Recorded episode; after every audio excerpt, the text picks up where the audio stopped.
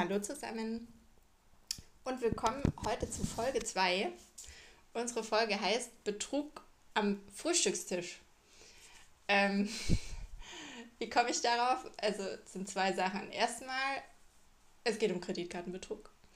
Ähm, heute würde ich mir gerne mit euch anschauen, was ist das eigentlich? Also was bedeutet das so ein bisschen? Und vielleicht auch, was steckt so dahinter? Ähm, einfach um sich ins Bewusstsein zu rufen, dass da immer ein Mensch dahinter steckt. Also das ist nicht irgendeine große Unbekannte oder irgendein, was weiß ich, System, Computer, eine geheime Macht, also vielleicht schon, nee, ist Blödsinn. Ähm, da stecken immer Menschen dahinter. Ähm, und zwar haben sich, also auf diesen Namen bin ich gekommen, weil sich eine Kollegin und ich vor einer Weile Kreditkartentransaktionen angeschaut haben die betrügerisch ausgesehen haben. Und die kamen ähm, zu einer Uhrzeit bei uns rein, die halt ein bisschen seltsam war. Das war so, was weiß ich, 2, 3 Uhr morgens und so. Ähm, jetzt war das allerdings so, dass die ähm, aus den USA kamen. Logischerweise ist da eine Zeitverschiebung.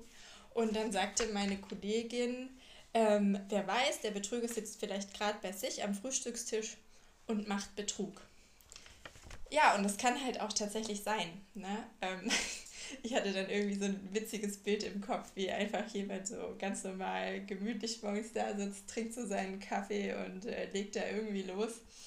Und ähm, ja, ähm, vielleicht steige ich mal so ein, ähm, um erstmal mit einer kleinen Definition, was ist eigentlich Kreditkartenbetrug überhaupt oder was definieren wir ähm, unter Kreditkartenbetrug, weil es gibt da, ich glaube, relativ viele Abstufungen. Also erstmal kann man sich ja auch betrogen fühlen, ähm, wie zum Beispiel, ich weiß es nicht, ähm, es gibt zum Beispiel Hotelanbieter, die gar nicht existieren oder so. Also ihr bucht einen Urlaub irgendwo, ein Ferienhaus irgendwo und es existiert gar nicht. Oder ihr bestellt irgendwas auf Ebay, das jemand reingestellt hat.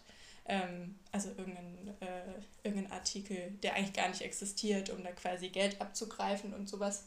Ähm, das ist aber wieder was anderes. Also das ist nicht äh, der Kreditkartenbetrug, um den es hier geht, also um den es für mich geht, sondern das sind halt logischerweise Betrugsmaschen. Ähm, genau, und halt auch in gewisser Weise Trickbetrug. Also Trickbetrug ist ja natürlich was, wo, weiß ich nicht, der Enkeltrick oder ihr werdet angerufen, hey, euer PC wurde gehackt, jetzt brauchen wir ganz dringend diesen und jenen PIN, der hier auf eurem Handy erscheint, damit wir das wieder lösen können, was weiß ich. Also so Pseudo-Anrufe von irgendeiner PC-Firma oder sowas. Ähm, gibt's alles, also sehen wir auch tatsächlich relativ ja, häufig. Ähm, Genau, oder zum Beispiel das Kind bedient sich an der Kreditkarte der Eltern und kauft relativ viel Playstation-Zeug, was weiß ich, äh, für Spiele. was man da so haben kann, Steam, Google, was weiß ich nicht, ja. Ähm, das ist jetzt nicht so das Klassische, sondern das sind halt, äh, ja, so Tricks, Diebeleien, was so passiert. Ähm, worüber ich spreche oder was ich ein bisschen genauer mit euch anschauen äh, wollen würde, sind tatsächlich Datenabgriffe. Also Sachen, wo sich jemand Kreditkartendaten beschafft, ohne dass es einen Kontakt gab, also ohne dass jemand angerufen hat ähm, oder dort tatsächlich irgendwas äh, bestellt wurde, was weiß ich, also ohne dass jemand freiwillig Daten von sich rausgegeben hat oder irgendeinen Kontakt bestanden hat äh, nach außen hin. Ähm, genau. Vielleicht noch mal kurz dazu, was Datenabgriffe eigentlich sind.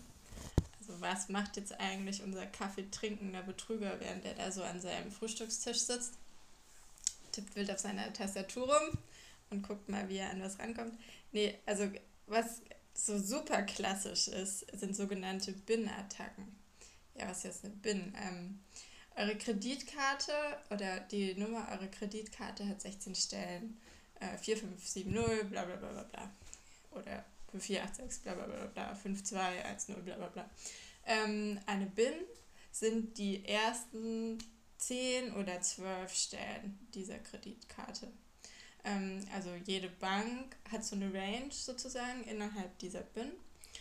Und anhand der kann man zum Beispiel hochrechnen. Also wenn jetzt jemand angenommen eine BIN 10 hat, also die ersten 10 Stellen dieser Kreditkarte, dann kann er die letzten Ziffern durch eine Rechenmaschine laufen lassen und immer hochrechnen und dann halt immer versuchen sozusagen, ob er damit äh, wohin kommt, also ob er damit irgendwie eine Buchung durchbekommt oder nicht.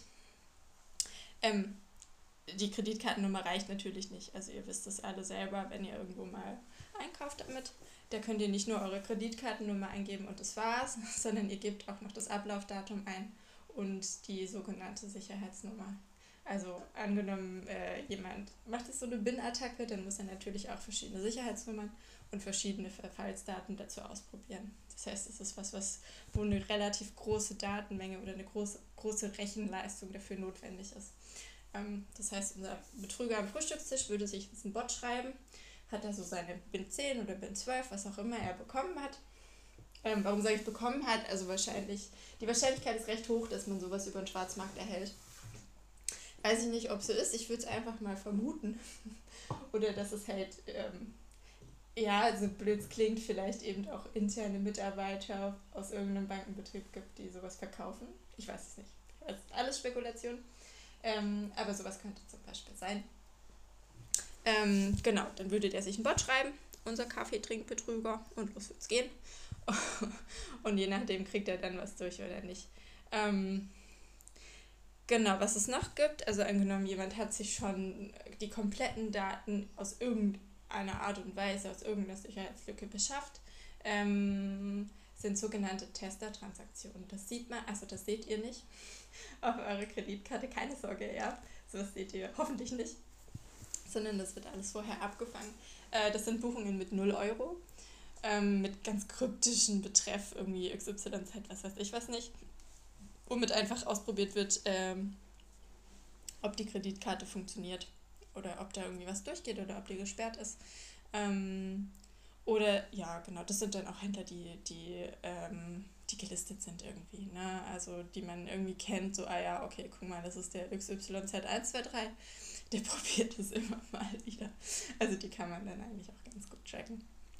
Ähm, angenommen, ihr hättet jetzt eines Tages mal eine Buchung auf eure Kreditkarte, wo ihr ganz sicher wisst, mit der habe ich gar nichts zu tun. Da hat, mir nie, hat mich niemand angerufen, da habe ich nicht irgendwas eingegeben in der Homepage oder was auch immer, ähm, kenne ich überhaupt nicht. Also, wenn ihr wirklich mal Betrug auf eurer Karte habt, ähm, was könnt ihr dann machen? Äh, ich glaube, ich habe es in der letzten Folge schon mal kurz angeschnitten.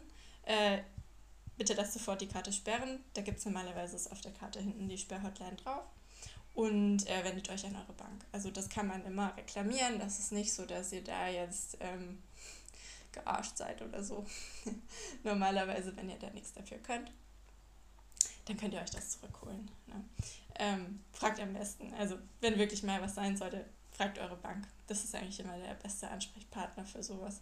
Auch wenn ihr mal irgendwie Probleme habt mit tatsächlich mit diesen falschen ähm, Hotelbuchungen oder mit Waren, die es eigentlich nicht gibt oder so. Fragt bei eurer Bank, ist immer der beste Tipp. Ich weiß gar nicht, wie gut bekannt sowas ist, dass man das machen kann. Ähm, ja. Aber falls mal was sein sollte, fragt euren Bankberater oder eure Bankberaterin. Ähm, vielleicht tut sich dann auch für den einen oder anderen die Frage auf, ob Kreditkarten denn überhaupt sicher sind oder unsicher. Also ich kenne zum Beispiel Leute, die sagen, nee, ich möchte kein online wissen, weil das so unsicher ist. Ja, das. okay, ähm, Online-Banking finde ich auch so eine Sache. Wenn ihr kein Online-Banking nutzt, ja, was passiert dann? Äh, dann werft den Überweisungsschein bei eurer Bank ein was machen die? Die tippen es in PC. Also ich weiß nicht, ob das tatsächlich irgendwelche, also ob das irgendwas verhindert. Ja, also da gucke ich nicht so tief rein. Ähm, aber ich habe da einfach so ein bisschen Zweifel dran, ob das wirklich die Lösung ist, dass man es gar nicht benutzt. Also klar, bei einer Kreditkarte, wenn man keinen Betrug auf der Kreditkarte will, darf man sie auch nicht benutzen, sicherlich. Ähm, aber zur Frage, sind Kreditkarten dann zu unsicher? Kann man das nicht benutzen? Ich würde vom Gefühl her sagen, das ist genauso sicher oder unsicher wie das Bargeld in eurem Geldbeutel. Ähm, man muss halt ein bisschen auf ein paar Dinge achten ähm, und ein bisschen aufpassen. Ähm, zum Beispiel ähm, aufmerksam sein, ne? Wegen dieses, gerade wegen dieses Trickbetrugs. Wenn euch jemand anruft und ihr denkt, das ist irgendwie, das kommt mir komisch vor, mein PC funktioniert doch ganz normal, warum sollte da ein Virus drauf sein? Und vor allem gebt keine Daten raus. Also nicht, wo ihr euch nicht sicher seid. Wenn ihr ganz normal bei eurem Klamottenhändler des Vertrauens oder eurem Elektroshop des Vertrauens bestellt, sollte eigentlich alles okay sein. Und es gibt auch wirklich diverse Sicherheitsmechanismen. Ne? Also wie zum Beispiel, dass ihr mindestens drei Dinge braucht, die ihr eingeben müsst. Ich glaube, bei Amazon sind es tatsächlich nur zwei, ähm, die ihr eingeben müsst, damit ihr überhaupt eine Zahlung veranlassen könnt. Also da gibt es auch noch sowas wie äh, PIN- und Sicherheitsfrage, so ein Verfahren. Da würde ich aber in einer späteren Folge ein bisschen genauer drauf eingehen, wie sowas funktioniert. Das kennt ihr aber bestimmt auch. Ähm, also von daher sind Kreditkarten zu unsicher? Ich würde sagen, nee. Ist, glaube ich, alles so eine Sache vom Grundvertrauen oder vom Nicht-Grundvertrauen. Aber wenn irgendwas sein sollte, könnt ihr euch jederzeit bei eurer Bank melden. Ähm, das ist jetzt mal so die Sache, die ihr tun könnt. Ähm, was tut denn jetzt ein Kreditkartenprozessor? Also hinter jeder Bank ist ja irgendwas geschaltet, ähm, was sozusagen ein Präventions-, also ein Präventionssystem hat oder mehrere Präventionssysteme hat. Also ihr müsst euch vorstellen, dass alle Kreditkartentransaktionen grundsätzlich durch so ein Monitoring durchlaufen. Also da sind äh, einige Systeme dahinter geschaltet, die so ein bisschen aussieben. Also die grundsätzlich ähm, autorisieren. Also das heißt, ähm, eine Kreditkartentransaktion wird eingereicht, dann geht das durch so ein Autorisierungssystem und das sagt ja oder nein. Und dann geht es zusätzlich noch durch ein Präventionssystem, das sagt ja oder nein. Da sind dann diverse Regeln hinterlegt, ähm, äh, die dort eben eine Überwachung durchführen und die Prüfungen durchführen. Also was für Prüfungen? Ähm, ganz easy dran ist zum Beispiel, ist das Verfallsdatum, das derjenige, der eingegeben hat, das Richtige oder das Falsche. Hat er ein falsches Verfallsdatum eingegeben, dann wird die Transaktion gleich abgelehnt. Geht da nicht. Oder hat er einen falschen Sicherheitscode eingegeben? Geht er nicht. Oder hat er eben kein Limit mehr auf seiner Kreditkarte? Geht er nicht. Ne? Das sind auch alles so Sachen, die durch dieses Autorisierungs- und durch dieses Präventionssystem laufen. Was zusätzlich noch überwacht wird, ähm, sind Sachen, äh, Plausibilitäten. Also kann das zum Beispiel sein. Ne? Wenn ihr jetzt eine Transaktion habt in Deutschland um 10 Uhr morgens und dann habt ihr fünf Minuten später eine Transaktion in den USA mit der gleichen Karte. Also Vor-Ort-Transaktion. Online kann natürlich immer sein, das ist ein anderes Thema, aber wenn man sieht anhand der Transaktion, das war vor Ort, das war vor Ort in Deutschland und fünf Minuten später war das vor Ort in den USA, da stimmt was nicht. Ne? Also sowas sind natürlich sehr eindeutige Sachen, ähm, aber so ganz grob. Solche Sachen laufen dort hinein. Ähm, und auch wenn das sehr hohe Summen sind. Also von Händlern, die irgendwie, ich weiß es nicht, Schmuck oder Kleidung, Markenkleidung, die ungewöhnlich hoch sind. Sowas wird normalerweise auch überprüft. Ist das plausibel? Passt das irgendwie zu dem Verhalten dieses Karteninhabers? Hat er in der Vergangenheit schon mal sowas gehabt oder gekauft? Und wenn nicht, dann wird er immer gefragt. Also eventuell seid ihr auch schon mal angerufen worden, hey, auf deiner Karte ist was, das sieht so und so aus, warst du das ja oder nein? Das kann mal sein. Ähm, klar, wenn das jetzt, ich weiß es nicht, die reiche Spielerfrau ist, die wird öfter mal sowas einkaufen bei Gucci oder was weiß ich, ja.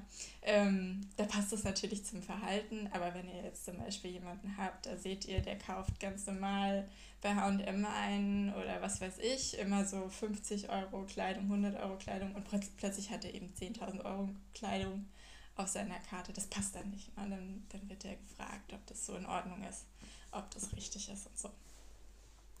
Ähm, zusätzlich sind es auch immer gewisse Händler, die überwacht werden, also die so ganz typisch sind, so wie Gambling oder sowas oder so Money Transfer, ähm, also genauso wie Western Union, falls ihr das kennt, also so Sachen, wo man Geld schicken kann ins Ausland.